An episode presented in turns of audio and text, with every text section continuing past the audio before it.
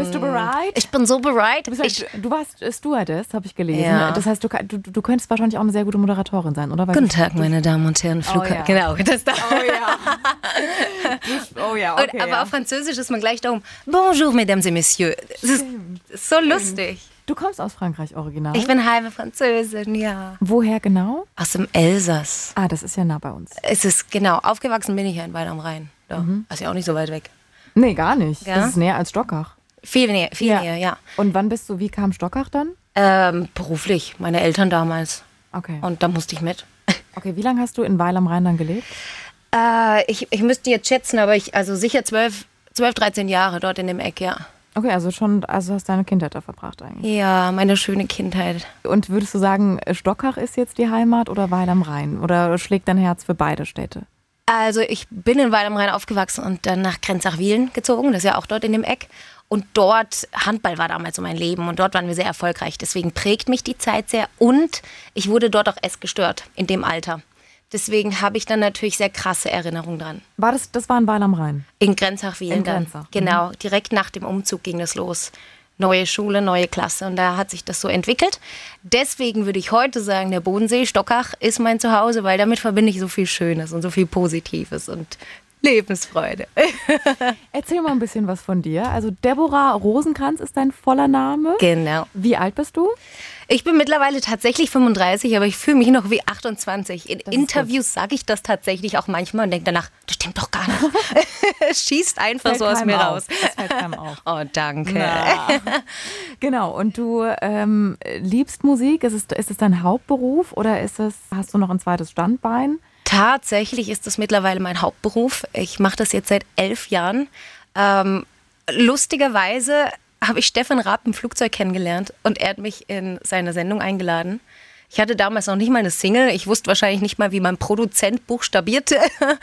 Aber ich habe mich innerhalb von vier Wochen online auf die Suche gemacht, habe einen Song aufgenommen, bin mit diesem Song bei Stefan Raab aufgetreten und tatsächlich haben sich da sämtliche Türen schlagartig geöffnet. Das war TV Total. Ja, Wann genau. war das? Genau. Äh, jetzt vor sieben, acht Jahren sowas. Und ich habe ja vorher immer Musik gemacht. Ich habe Musik studiert in Australien sogar. Ich habe Songs geschrieben, seit ich denken kann. Stand auch auf der Bühne mit neun schon, mit meinen Brüdern zusammen. Wir sind sehr musikalisch. Ähm, habe drei Brüder. Und dass es dann durch so eine lustige Geschichte aufgehen würde, hätte ich nie gedacht. Wie ist es gekommen Stefan Raab? Erzähl bitte die ganze Geschichte. Willst du es wirklich wissen? Ja. Das war eine kleine Maschine mit äh, 50 Passagieren und komplett von TV Total belegt. Und es waren so viele an Bord, die Flugangst hatten. Und Elton werde ich nie vergessen, wie er sich um alle gekümmert hat, überall Händchen gehalten hat. Ich habe mich irgendwann dazu gesetzt und äh, geholfen. Und dann kamen wir ins Gespräch und äh, wir konnten tatsächlich nicht abfliegen wegen einem technischen Defekt. Also so der Albtraum jedes Passagiers mit Flugangst. Und äh, meine Chefin rief an und meinte, hey, du musst mit Stefan und Elton hier ins Restaurant essen gehen, die Zeit überbrücken. Es war ein ganz kleiner Flughafen, das kann man, am Bodensee, das kann man sich heute gar nicht mehr vorstellen. Und so kamen wir ins Gespräch über meine Geschichte, was ich mache. Und zwei Tage später habe ich einen Anruf erhalten und äh, bin in die Sendung eingeladen worden. Und so frech wie ich war, habe ich dann gesagt, kann ich dann auch meine Single performen? Ich hatte ja gar keine. Du hattest noch gar keine und hast ihn trotzdem gefragt, ob du eine Single. Und hast dann extra für diesen Auftritt eine Single geschrieben. Habe ich. Für mich war das jetzt oder nie. Und das Ganze ist aufgegangen. Also Stefan Raab hat dich kennengelernt und die Geschichte, war das das mit der singenden Stewardess? Oder hast, war die singende Stewardess durch Stefan Raab? Das war äh, parallel. Sowas kann man gar nicht planen. Äh, Also kannte er dich schon, weil du warst ja auch Er kannte bei, mich nicht. Sat 1 und so. Du hast ja dann einige, einige Fernsehbeiträge ich, Genau, gemacht. ich kann es jetzt nicht ganz genau sagen, ob das jetzt zwei Wochen vorher oder nachher war. Das ist absolut zeitgleich abgelaufen. Eine Woche oder zwei vorher habe ich an Bord gesungen. Es war super Wetter, super Passagiere, jemand hatte eine Gitarre dabei und wie gesagt, so kleine Maschinen, da erlaubt man sich jeden Spaß. Und äh, da saß jetzt jemand privat von Sat 1 mit an Bord. Und er dachte sich, coole Story, wir kommen wieder und wir filmen das und berichten dann. Und somit war das eh gerade am Laufen. Und dann kam noch Stefan Raab. Also wie gesagt, sowas kann man nicht planen. Unglaublich. Also er hat dich, wie hat er dich angekündigt in der Show dann? Äh, tatsächlich als die singende Flugbegleiterin, wobei ich sehr froh bin, dass das jetzt Jahre her ist, weil viele dachten dann, aber die kann ja nichts, die kann ja nicht singen. Äh, das ist nur so eine Flugbegleiterin, die es ein bisschen versuchen will, aber ich habe ja tatsächlich jahrelang studiert und ich stand schon immer auf der Bühne. Deswegen war der Titel Segen und Fluch zugleich, muss ich sagen. Ähm, hat mir natürlich viele Türen geöffnet, viele Interviews gebracht, aber ich hatte auch einen sehr weisen Produzenten, den ich damals für das eine Lied ergoogelt hatte, der dann gleich gemeint hat, hey Deborah, jetzt bist du in aller Munde, aber das vergeht wie im Flug mhm. und danach liegt es an dir, wirst du wirklich arbeiten, arbeiten, arbeiten und ähm, das habe ich gemacht, vier Jahre, ohne dass überhaupt jemand noch von mir hören wollte danach mhm. und plötzlich ging schlagartig wieder alles auf und diesmal nicht wegen der singenden Flugbegleiterin, sondern, sondern wirklich wegen der Musik und Okay, das heißt, du bist eine professionelle Musikerin. War das dir schon immer klar, dass du das machen willst? Absolut nicht. Das war eine Leidenschaft. Ich stand gern auf der Bühne. Ich war mit vielen Gospelchören unterwegs. Ich habe das einfach geliebt. Positive Songs, etwas, was Hoffnung und Mut schenkt. Aber ich hätte jetzt nie gedacht, dass ich irgendwann als Sängerin unterwegs sein würde. Ich, ich denke, dazu hatte ich auch zu wenig äh, Selbstüberzeugung. Und äh, deswegen ist es unglaublich, dass es so jetzt passiert ist. Und heute, rückblickend, so als erwachsene Frau, sehe ich, dass das Ganze einen Grund hat. Ich selbst habe eine sehr krasse Geschichte hinter mir ähm, im Bereich der Essstörung. Und heute darf ich so vielen Frauen Mut machen durch meine Musik und ihnen Mut zusingen. Wir haben eine Einrichtung für Mädchen mit Essstörungen gegründet und so verknüpfe ich meine Musik, die ich ja professionell heute mache und sehr, sehr gerne, mit Sinnvollem. Also ich bin absoluter Charity-Mensch. Jeder, der mich kennt, weiß, ich engagiere mich, wo ich kann und für mich gilt es, durch die Musik Hoffnung zu bringen. Das heißt, du hast eine Mission beim Musikmachen. Denkst du da auch dran, wenn du Songs aufnimmst und Songs schreibst? Also ist das deine Inspiration oder woher nimmst du die? Absolut und hundertprozentig. Also die ersten Jahre habe ich sicher meine Geschichte auch niedergeschrieben, meine Essstörung. Das heißt, ich war sieben Jahre lang schwer krank, so weit, dass die Ärzte gesagt haben, dass ich es nicht überleben werde. Und das ist sehr krass, wenn man das mal erlebt hat, wenn man die Kontrolle über sein Leben verliert und keine Hoffnung mehr sieht und dann aber doch da rauskommt mhm. und die Schritte auch erkennt, okay, was braucht es, um rauszukommen, ähm, dann will man die niederschreiben und anderen mitgeben. Das habe ich jahrelang jetzt gemacht. Aber jetzt ähm, kommen neue Geschichten. Ich meine, wir alle, von Herzschmerz bis hin zu den dunkelsten Stunden. Ich bin absoluter Lebemensch und ich lache mhm. immer, aber auch ich habe Momente in meinem Leben, auch erst vor einem Jahr hatte ich einen Riesenzusammenbruch, wo ich auch nicht wusste, wie weiter. Und ich möchte sehr offen mit so Themen umgehen, weil ich die Musik als Werkzeug sehe, um mhm. Menschen einfach etwas in die Hand zu geben, womit sie auch aus ihren dunklen Stunden rauskommen können. Aber du wirkst so positiv und so lebensbejahend. Nein, wirklich, du strahlst über das ganze Gesicht. Und das, das, obwohl ich fünf Stunden gerade im Stau stand. war das vor, also war das vor dieser Essstörung, warst du auch so lebensfroh? Kam das erst mit diesem ganzen Thema, das, oder, oder hast du das auch während der Zeit äh, irgendwie geschafft, noch zu strahlen und das zu überspielen? äh, ich war immer super lebensfroh, eine große Labertasche, wie man merkt. In der Essstörung habe ich das tatsächlich komplett verloren. Mhm. Ich weiß noch, wie meine Mutter immer sagte, wo ist meine Deborah hin? Ich sehne mich nach meiner Tochter. Und das war ein Satz, der mir sehr weh tat, weil ich selbst gemerkt habe, die ist nicht mehr da. Mhm. Umso schöner ist es, ich habe also ich habe eines Nachts meine Eltern für mich beten hören, was ja ganz krass ist. War so zwei Uhr morgens. Ich kam von einem Konzert, hatte 30 Kilo abgenommen, überhaupt keine Lust mehr zu leben, keine Kraft mehr. Und das war für mich so der Schlüsselmoment, als ich gehört habe, um zwei Uhr morgens sind deine Eltern wach und weinen um dich. Und, und ihre einzige Hoffnung war, in dieser Nacht zu beten. Und das war so ein Moment, der mich so tief im Inneren berührt hat. Ich will nicht sagen, ich bin am nächsten Morgen aufgewacht und war völlig gesund, ähm, aber es war wie so ein Schlüsselmoment, okay, jetzt holst du dir Hilfe, jetzt mhm. ja, tust du was. Und indem ich wieder zu mir selbst wurde, und tatsächlich bedeutet das auch, indem ich wieder zugenommen habe, mhm. kam auch meine Lebensfreude zurück. Mhm. Und äh, es gibt Phasen im Leben, wo die einfach verschwindet, diese Lebensfreude, aber ich weiß heute, was ich tun muss, um wieder zurückzukommen. wie hast du es geschafft, da wieder rauszukommen oder wie lange hat es gedauert, der Prozess? Es wäre natürlich schön, wenn ich sagen könnte, ja, es ging alles ganz schnell, aber es ist tatsächlich ein Prozess. Gestern Abend war ich in unserer Einrichtung für Mädchen mit Essstörung. Ähm, das ist in der Schweiz, heißt Power to Be und ich, der Schlüssel dort ist sehr offen zu reden. Und ich habe ihnen auch gesagt, ich mache euch nichts vor. Es ging jahrelang. Und ich dachte nach zwei Jahren, ich bin jetzt geheilt und plötzlich hatte ich einen Rückfall. Mhm. Und äh, insgesamt war ich sieben Jahre krank. Ich habe 30 Kilo abgenommen, fast 30 Kilo zugenommen, wurde dann bulimiekrank, weil ich nicht damit klargekommen bin, dass alle gesagt haben, oh, du siehst ja wieder gut aus. Mhm. Und, und somit war das, es ging ewig. Und wichtig war für mich zu erkennen, nur weil ich zugenommen habe, heißt das nicht, dass ich gesund bin. Ich muss im Inneren gesund werden. Und das ist viel wichtiger wie das Äußere. Heute ich bin eine Frau wie alle anderen. Wenn wir mal hören, oh, wie siehst denn du heute aus, dann macht das was mit uns. Ja. Aber ich reagiere heute ganz anders, weil ich weiß heute, dass mein Wert nicht von meinem Äußeren bestimmt wird. Ja, das wäre meine nächste Frage gewesen, weil das war ja auch, hast du in einem Interview gesagt, dieser Auslöser, dass dein Schwarm damals dieses furchtbaren Satz gesagt hat äh, beim Handballspielen.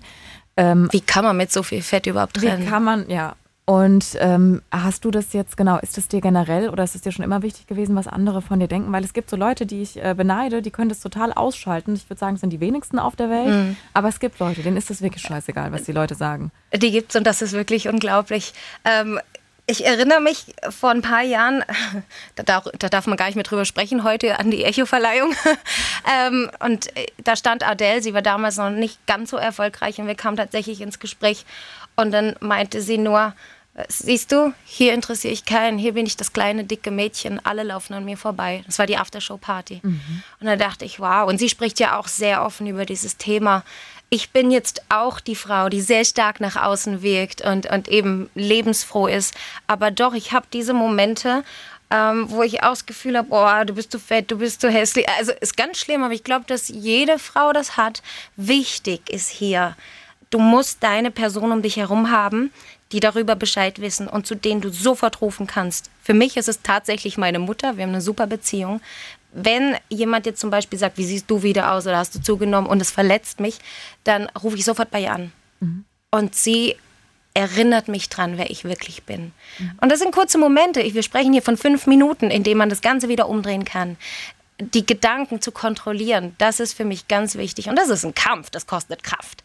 Aber für mich als Tipp einfach an jeden, hab deine Freundin oder wen auch immer, den du sofort anrufen kannst und sagen kannst, hey, das ist gerade passiert, ist es wirklich so, hilf mir. Und dann ist das in fünf Minuten erledigt. Und heute weiß ich, hey, es ist so egal, wie ich gerade aussehe und wenn ich gerade zugenommen habe, ich habe gerade zugenommen aktuell. Ich wollte für die Tour super fit sein jetzt zu Beginn, aber ich saß die letzten Monate nur im Studio und am Buch schreiben. Da ist es halt mal okay und das wird nachher wieder und das ist ein gesundes Denken. Auf jeden Fall. Hast du den Film Netflix To the Bone gesehen? Ja, habe ich. Ich habe mir den auch angeguckt und ich habe, ähm, ich hatte den schon ganz lange auf meiner Watchlist und habe dann irgendwann vor ein paar Wochen mir den dann doch mal angeguckt und ich fand ihn wunderschön. Ich fand, also ja. ich, ich, weiß nicht, du siehst es nochmal mit ganz anderen Augen, weil du hast sowas erlebt. Ähm, ich fand, es war, also es hat sich authentisch angefühlt, es hat sich echt angefühlt, wie es dargestellt wurde. Ja. Und, und es war auch also herzzerreißend. Äh, definitiv. Es ist ein Weilchen her, dass ich den angeschaut habe. Aber ich weiß, dass ich dachte, okay, es waren so viele Kritiken, auch der ist zu extrem mhm. und hier und da. Aber ich dachte mir, nee, nee, es geht noch viel extremer. Mhm. Also ich betreue heute viele Mädchen mit Essstörungen und das geht ja oft über, auch in Borderline, ritzen sich die, mhm. schneiden sich die Arme. Ähm, ich, für mich ist es normal, dass Mädchen vor mir sitzen mit blutenden Armen und mir Horrorgeschichten erzählen. Und manchmal denke ich, meine Geschichte ist so harmlos im Vergleich, mhm. was die Mädchen heute mitmachen. Und was mich schockiert, ist, dass 90 Prozent mir sicher sagen, Deborah, meine Eltern haben mir noch nie gesagt, dass sie mich lieb haben. Und das ist, das betone ich bewusst bei meinen Auftritten. Und die Mütter stehen Schlange danach bei mir und sagen, ja, aber ich zeig's doch meiner Tochter. Mhm. Ich, na, ist ein Unterschied. Wir müssen lernen, wieder mit Worten richtig umzugehen. Mhm. Und statt uns immer zu kritisieren, auch zu sagen, hey, ich liebe dich, mhm. du bist so wertvoll. Das fällt uns schwer. Aber wir können das wieder lernen. Und ich meine, es rettet Leben schlussendlich. Wir haben auch Mädchen in unserer Einrichtung, wo die Mütter dann betroffen sind und sie selber wissen gar nicht, was normales Essen ist. Die mhm. wollen ja gar nicht krank sein. Ähm, ja, es ist schrecklich, aber deswegen finde ich es gut, dass es so Einrichtungen gibt. Ich meine, es muss ja nicht mal das sein. Es ist, such dir ein Hobby, such dir ein gesundes Umfeld.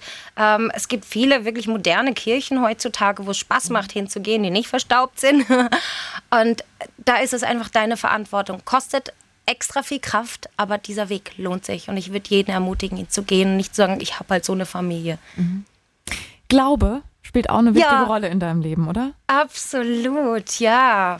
Was würdest du vielleicht dir wünschen, dass Glaube, weil heutzutage muss es einem fast peinlich sein, wenn man sagt, dass man, dass man glaubt und dass man äh, christlich ist oder, oder einen Glaube hat. Was, was würdest du dir wünschen? Ich finde es total super, wie ehrlich du hier bist und wie du das ansprichst, weil es stimmt, als du jetzt Glaube gesagt hast, dachte ich, oh, oh, jetzt kommen die kritischen Nein, Fragen. nein. Ähm, weil es tatsächlich meistens so ist. Ich äh, bin so überzeugt von meinem Glauben, aber ich bin kein Freak oder Fanatiker, weil sofort wird das in irgendein, Ich oh, die hat ja. ein Problem. Ähm, Ganz im Gegenteil, ich habe erlebt, ich habe einen Song auf meinem neuen Album, der heißt One Prayer. Und da geht es um diese Nacht, wo ich meine Eltern hab für mich beten hören. Und ich bin heute überzeugt, hätten die nicht gebetet, ich würde heute nicht mehr leben. Das ist was, was ich nicht erklären kann, aber ich weiß, das war dieser Moment, der mein Leben gerettet hat. Und das wende ich heute in meinem Alltag an. Und ich, ich bete wirklich über alles. Ich meine, jede Situation, Herzschmerz, Liebeskummer, ich bete und bete. Ganz ehrlich, ich konnte diese Woche eine Rechnung, eine sehr hohe Rechnung nicht zahlen fürs Presswerk, für mein Album. Das sind halt die Probleme von so Künstlern. Ich habe am Montagmorgen gebetet und wir sprechen ja von ein paar tausend Euro. Und am Montagabend hatte ich das Geld von einer Quelle, wo ich nie dran gedacht hätte. Und das ist mein Alltag. Das passiert ständig. Kein Wunder strahle ich so, weil ich weiß, da gibt es jemanden, der sich um mich kümmert, den interessiert's. Aber der Unterschied in meinem Leben ist, ich bete eben auch, ich zeige ihm auch, okay, ich will auch was von dir. Das ist ja eine Beziehung, give and take. Und viele denken, ja, Gott muss jetzt erstmal mir beweisen. Genau, er muss erst mal zeigen, dass er da Ja. ist, ja. Ey, ich habe auch Zweifel. Aber dann sage ich ihm, hey, ich zweifle gerade an dir. Zeig, zeig mir, dass du da bist. Mhm. Und das macht Spaß, weil er tut's. Aber das kann eben nur jeder selbst herausfinden. Und ich würde dich auch ermutigen, fang an zu beten, ganz banale Mhm. Ich Worte. bete. Super. Ich bete immer sonntags. Das ist auch ein bisschen, das ist auch ein bisschen sonntags. Nein, das ist wirklich bescheuert, aber ich mache das dann und, und ich liege dann so im Bett und denke mir, okay, Kara, jetzt überleg, bedank dich für alle schönen Dinge, die so passiert sind in der Woche. Überleg, was schön war. Und es ist eigentlich eigentlich immer gleich das Gebet. Und, aber es hilft mir trotzdem, weil es dann ausgesprochen ist und ich dann nochmal denke, weil Sonntagabend ist immer ein scheiß Gefühl. Sonntag ist immer so Sonntaggefühl, das ist so vor der Woche, das ist irgendwie, keine Ahnung. Und dann äh, bedanke mich und hoffe, dass die nächste Woche genauso schön wird. Und, einfach danke, dass du da bist. Das ist schon Danke, mal dass du super. da bist. Da- Das, das hört er super gerne. Er liebt das von dir zu hören, aber einfach weil wir ihn nicht sehen, ist es ein bisschen schwieriger. Mhm. Und trotzdem, ich, ich garantiere dir, wenn du das täglich machst, dein Leben wird sich verändern. Du wirst sehen, er ist die ganze Zeit bei dir. Heute, als ich im Stau stand, habe ich auch gebetet, oh, mach, dass die nicht sauer sind und dass doch alles gut geht. Und, und es macht Spaß, weil ich erlebe es effektiv, wie all diese Gebete beantwortet werden. Also aktuell ist so krass, dass ich denke, Gott muss real sein. Die Woche habe ich auch gedacht, mit all den sozialen Medien heute, wieso reden wir immer noch über die Bibel und Jesus? Wenn es etwas wäre, was nicht funktioniert hätte, dann wäre das doch schon lang untergegangen und verschwunden. Irgendwas muss so real und so wahr sein, Ja. dass, dass sich dieser Trend seit so vielen Jahren gehalten Ja, hat. auf jeden Fall. Irgendwas, Das ist absolut, das Ja. ist das, was ich bei meinen Eltern sehe, auch dass sie seit über 45 Jahren verheiratet sind und sich so respektieren und lieben und das weitergeben. Egal, wer bei, wer bei uns vor der Tür steht, sie umarmen die Person, sie sind da für ihre Nächsten und darum geht es im Leben. Und das ist für mich gelebter Glaube, das ist nicht Religion, das ist nicht irgendwelche Gesetze befolgen. Ich will einfach mein Leben vor Gott einfach recht machen. Ich will, dass er glücklich ist. Ich weiß, ich darf versagen. Ich bin ein absoluter Chaot. Ich, ich mache nur Fehler die ganze Zeit. Aber er steht nicht da und böse Deborah. Nein, im Gegenteil, er lacht über mich und er liebt mich, wie ich bin. Und das finde ich so genial. Und ich weiß auch, dass er heute meinen Wert bestimmt. Ich, wenn ich wieder mit zweifle, dann bete ich und sage, hey, im Moment komme ich nicht klar mit mir. Gott, hilf mir. Hilf mir, mich zu sehen, wie du mich geschaffen hast. Du hattest sicher keinen schlechten Tag, als du mich erschaffen hast. Wenn du die Perfektion bist, dann, dann muss ich auch perfekt sein. Und, und so rede ich dann mit mir. Und wie ich gesagt habe, Worte haben Macht. Ich glaube das wirklich. Und jetzt wird es ganz altmodisch hm, egal. ich lese in der Bibel jeden Tag.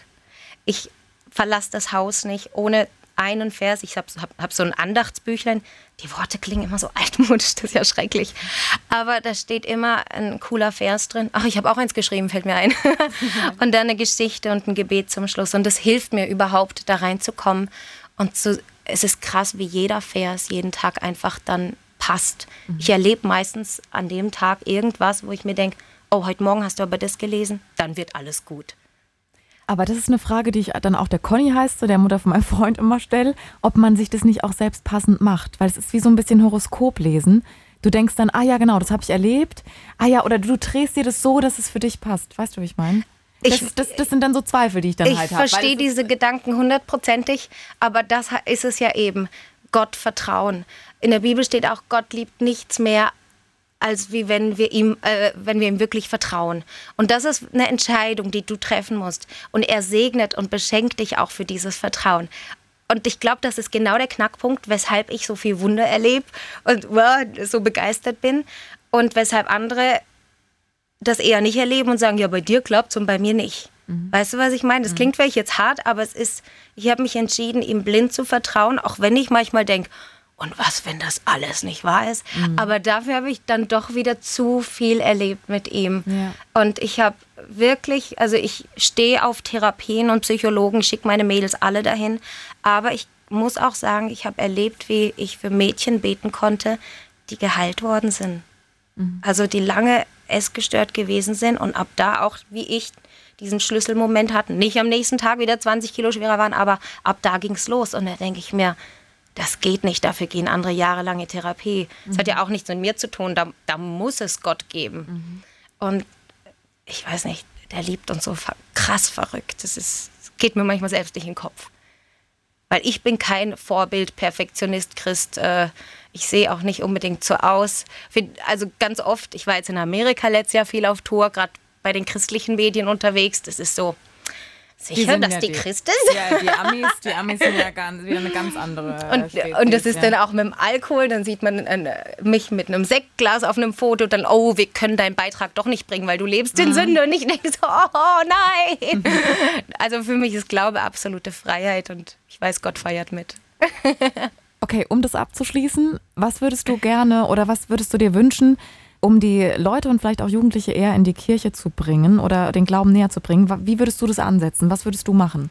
Ist also, die Musik so ein Weg? Die Musik ist ein Weg, absolut. Und das Schöne ist, das gibt es auch mehr und mehr in Deutschland. In äh, Amerika und Australien gibt es Hillsong Church zum Beispiel kann man gerne googeln. Die sind auch regelmäßig in den Charts dort, haben Hammermusik. Ich, also Musik, wie wir sie im Radio hören halt.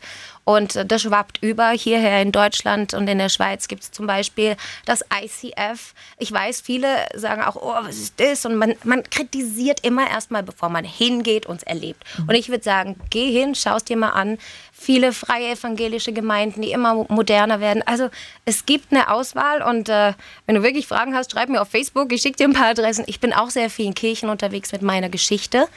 Und ähm, ich bin immer wieder überrascht, wie viele moderne Kirchen es gibt wie gut sie mittlerweile auch technisch sind. Mhm. Ähm, also wirklich auf dem neuesten Stand. Und äh, wie gut aussehen die Jugendlichen da sind. Also ich habe einige Freunde, die sagen, du, wenn ich auf Partnersuche bin, dann gehe ich in deine Kirche.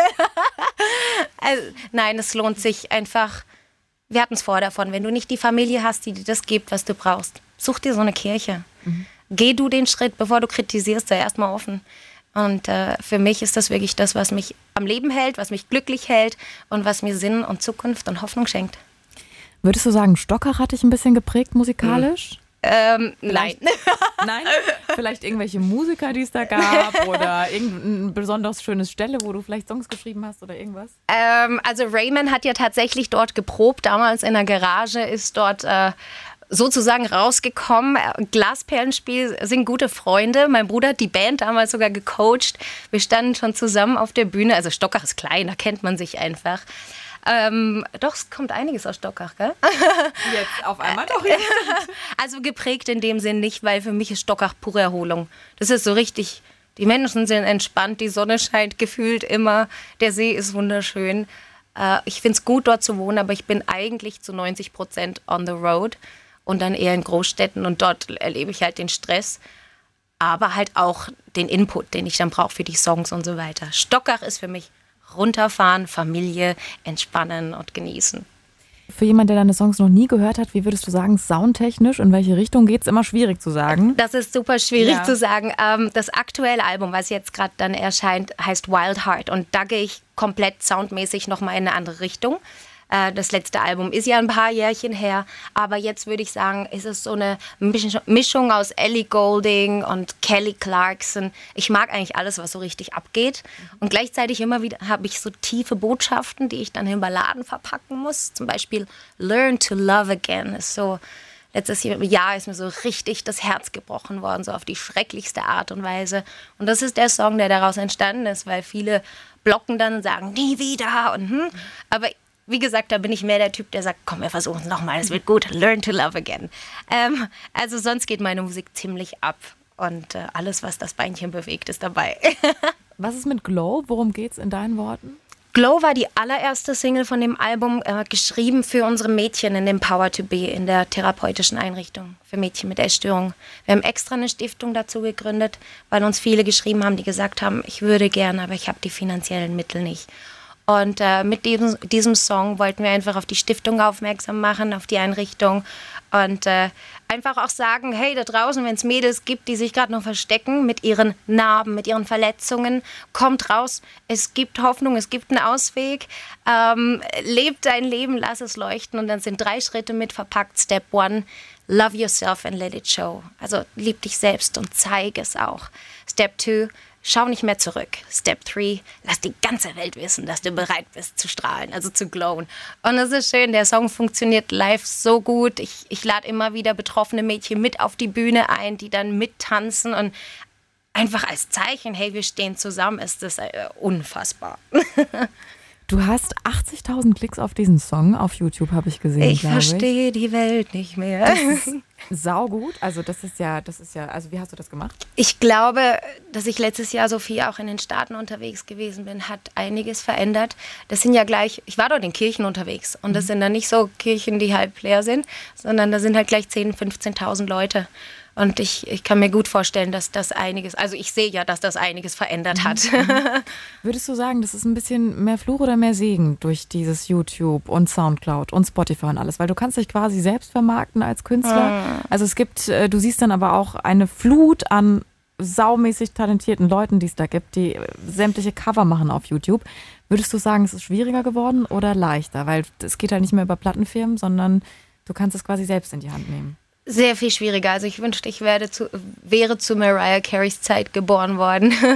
Äh, ich finde es halt sehr schwierig, wenn ich überlege, ich bin jetzt zehn Jahre wirklich effektiv unterwegs und bei den ganzen Plattenlabels äh, hat es mittlerweile eine Rotation von äh, weiß nicht wie oft an A&Rs gegeben. Also die Künstler leben länger als die Plattenfirmen so gefühlt und ich finde das ganz schwierig, weil diese Entwicklung macht keiner mehr mit dir mit. Die Plattenfirma sagt, komm dann halt wieder, wenn du einen Hit hast. Mhm. Woher weißt du, wenn du einen Hit hast? Also ich, ich habe unglaublich viel Geld investiert jetzt gerade in dieses Album auf der Herfahrt dachte ich, ey, wieso machst du das überhaupt?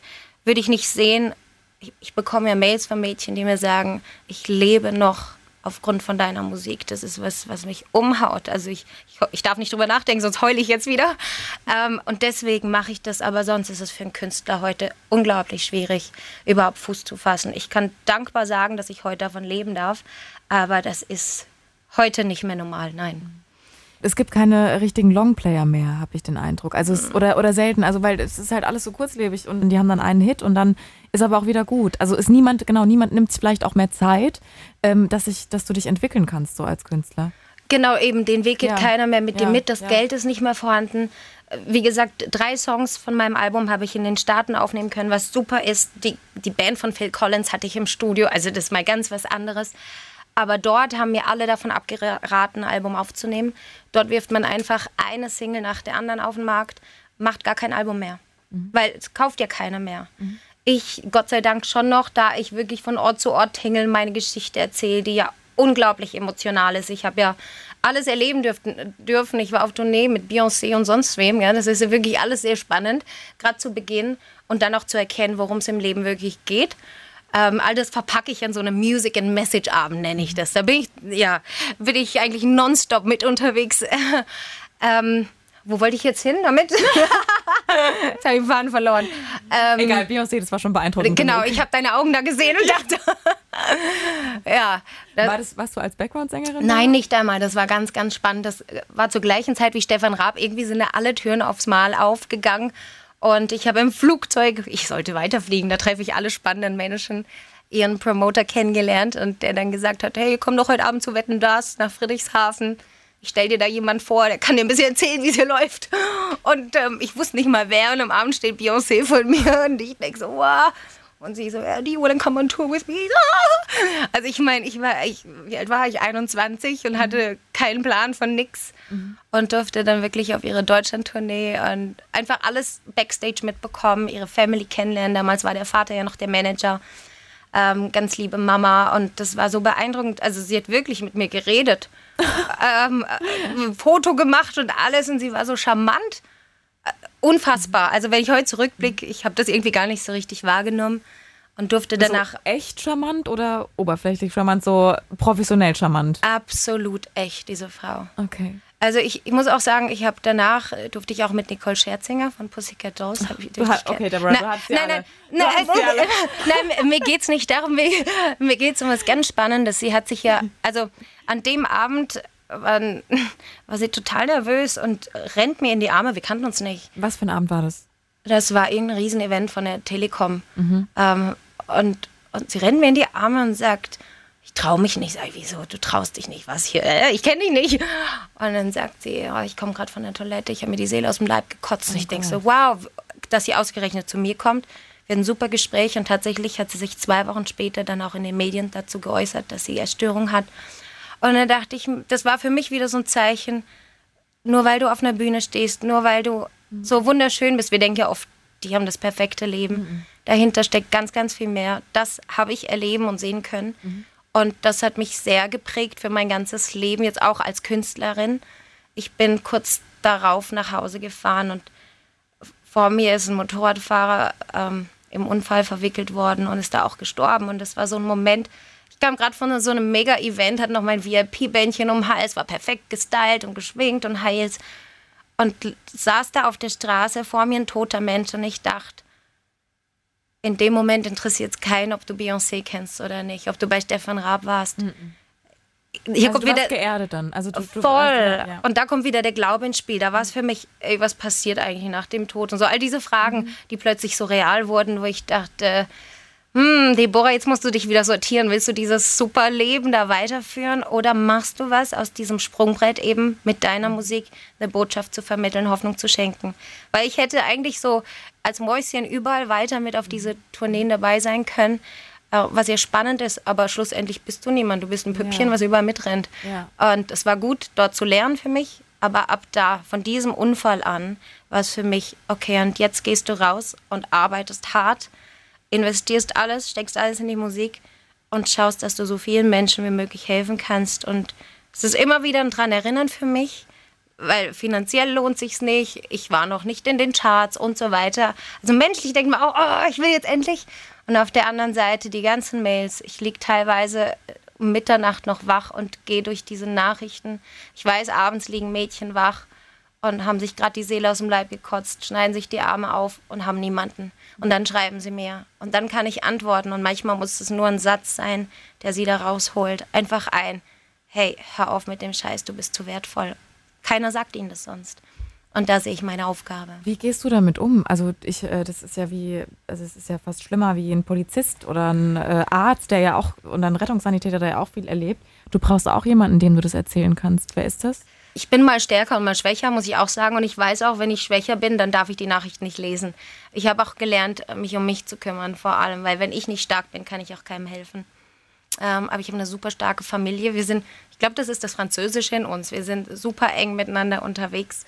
Und wir haben einen Familienchat, der übersprudelt äh, vor super Nachrichten, aber auch, hey, ich brauche gerade eure Hilfe, hey, ich fühle mich gerade so, hey, das und das ist passiert. Oder auch mal, hey, könnt ihr für mich beten? Mache ich dann auch mal. Und wir machen das in der Familie und das ist, das ist was, was eine Familie auch zusammenhält. Mhm. Ähm, genau, und ich habe eine ganz enge Freundin und mit meinem Produzenten bin ich sehr eng unterwegs, weil er natürlich die Hintergründe auch oft versteht. Und so habe ich so ein kleines Kernteam um mich mhm. herum, mit denen ich das alles auch durchgehe und die mich auch rausreißen, wenn sie sagen, jetzt, jetzt steckst du zu tief drin. du kannst die Welt auch. nicht retten. Ja, ja, Das brauchst du auch wirklich. Äh, absolut. Weil viele wollen natürlich, dass ich zu ihnen komme in die Klinik. Und ja, manche sterben auch, muss man auch sagen, wo ich mhm. noch dachte, wäre ich bloß hingegangen. Aber mhm. ich muss auch lernen, dass es nicht alles meine mhm. Verantwortung ist. Aber sich dann davon zu distanzieren, ist halt auch nicht so easy. Es ist nicht leicht. Es ist. Ah, ich, ich habe ja ein Buch geschrieben über meine Geschichte, so schwer sich leicht zu fühlen. Hab hinten extra Adressen von Anlaufstellen. Sieht ein bisschen aus wie Britney auf dem Bild. es ist, oh, ist das jetzt gut oder schlecht? Das ist gut. Bevor das, sie das gemacht wird, Nein, nein, nein, als es ihr noch gut ging, als noch alles okay war. Ja, das war das schwierigste Fotoshooting, weil ich nicht lächeln durfte. Oh, okay. okay. Wir haben sehr lange gebraucht. Aber ja, ich schreibe aktuell Neues, das mhm. heißt stärker denn je. Und das ist aufgrund von meiner Geschichte auch in den letzten ein, zwei Jahren.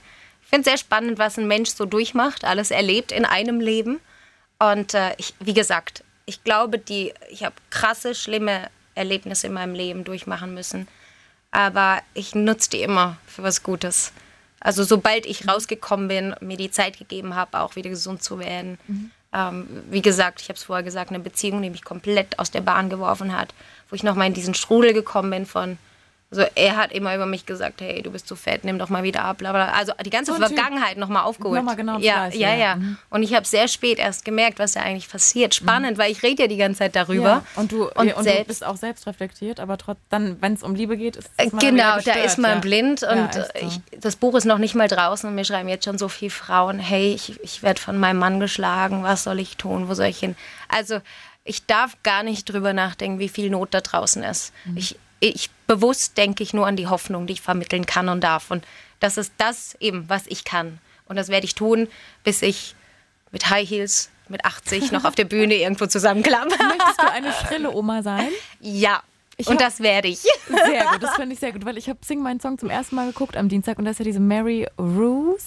Oh, das habe ich ist verpasst. dabei, das musst du dir mal angucken. Und da hat sie gesagt, sie möchte eine schrille Oma sein. Sie hat sich vorgenommen, dass sie auf gar keinen Fall eine langweilige Oma wird und sie wird es komplett krachen lassen im Alter. Und das hat sie gemacht. Also es war eine mega geile Show, die sie da abgeliefert hat. Oh, das ja. ist aber cool. Ja, Guck ich, ich sehe mich auch so. Noch die Mörder-High Heels. Ich werde auch noch in Kirchen singen, wo sie alle sagen, was ist das für eine? aber die Leute werden den Spaß mit mir haben. ich glaube auch. Ich glaube auch. Auf jeden Fall. Was ist der nächste Plan so in diesem Jahr? Was steht an? Jetzt, du schreibst gerade ein Buch. Dann, wie viele Alben hast du schon veröffentlicht? Äh, ich, ich, vier, drei, vier, aber das zählt jetzt so richtig. Also das Weihnachtsalbum, deswegen sage ich drei, vier. Okay. Das ist alles ein paar Jahre her. Ich habe jetzt einige Jahre gebraucht für das Album, aber ich habe das erste Mal, ich weiß, das sagen Künstler immer wieder, gell? aber ich, ich meine das ganz ernst, das erste Mal das Gefühl, okay, das bist jetzt du. Weil ich wirklich an jedem Song mitgeschrieben habe und das alles, zu jedem Song habe ich eine persönliche Geschichte. Das ist ganz krass. Und die anderen Alben waren von anderen geschrieben worden und so. Das ist nicht das Gleiche. Mhm. Und jetzt ist es mein Style, meine Texte. Also es ist, ich weiß gar nicht, ich sollte drei Lieder singen auf meinen Konzerten, weil ich habe so viel zu erzählen dazu. Mehr schaffen wir gar nicht. und äh, eben das ist gerade fertig geworden und jetzt geht es einfach auf Tour, auf Tour, auf Tour. Das Buch habe ich tatsächlich auch fertig, Manuskript abgegeben, erscheint dann im September. Und dann werde ich auf Lesungen gehen und so. Also jetzt ist wirklich das Unterwegssein angesagt. Und das ist gut so, weil ich bin wahnsinnig geworden, im Studio zu sitzen, an meinem Schreibtisch zu sitzen und zu schreiben. Dieses Sitzen tut mir nicht gut. ich muss, ich muss unter Leute. Wenn jetzt Beyoncé ankommen würde oder der Manager von Beyoncé und er würde sagen, Deborah, ich liebe deine Musik, ich möchte, also es passiert, du wirst, du, du schaffst den Durchbruch, du bist berühmt, du kommst nicht mehr zu uns, weil du bist so famous, du brauchst nicht mehr zu uns zu kommen. Würdest du diese Mission dann, denkst du, du würdest das aufgeben oder denkst du, es würde in den Hintergrund rücken? Also oder anders gefragt, das klingt so böse. Äh, würdest du das annehmen, dieses Angebot? Wenn es ein Kompromiss wäre, meine Message zu verändern, würde ich es nicht tun. Okay. Also ich, ich, hatte das Angebot tatsächlich von einer bekannten Plattenfirma in Amerika. Mhm. Ähm, und äh, ich hätte meine Geschichte verändern müssen. Die haben gesagt, wir hatten schon, ich bin ja tatsächlich Pastorentochter. Mhm. Und die haben gesagt, wir haben schon so viele Pastorentöchter hier gehabt, die Story zieht nicht mehr. Nee, oder? Britney Spears Katy und alle. Ja, Katy genau. Perry auch. Ja, stimmt, genau. Stimmt. Ähm, wir müssten aus deinen Eltern, aus deiner Mutter eine Drogensüchtige machen, aus deinem Vater jemand, no der dich way. missbraucht. Doch. No way. Doch, an den Kompromiss bin ich nicht eingegangen. Ähm, das ist ein paar Jahre her, aber gar nicht so lange her hätte ich bei einer Major-Plattenfirma unterschreiben können. Und äh, das war mein Traum. Und auch da habe ich in letzter Sekunde einen Rückzieher gemacht, weil ich all meine Charity-Geschichten nicht mehr machen dürfen und meine Message sehr eingeschränkt mhm. worden wäre. Und es fiel mir super schwer, aber schlussendlich hat mich sogar mein Produzent der eigentlich, für ihn hätte es wirklich Sinn gemacht. Er hat mich dazu gepusht, nicht zu unterschreiben. Er hat gesagt, du wirst dich als Mensch komplett verlieren. Ich mhm. bin so froh, dass er das da gemacht hat, weil manchmal hat man so einen Vertrag vor der Nase und denkt, okay, in ein paar Monaten wärst du überall zu hören. Ähm, hm, das ist dann schon, aber ich, ich würde diesen Kompromiss heute nie, nie, also ich bin ihn nie eingegangen, ich werde ihn nie eingehen, mhm. definitiv nicht.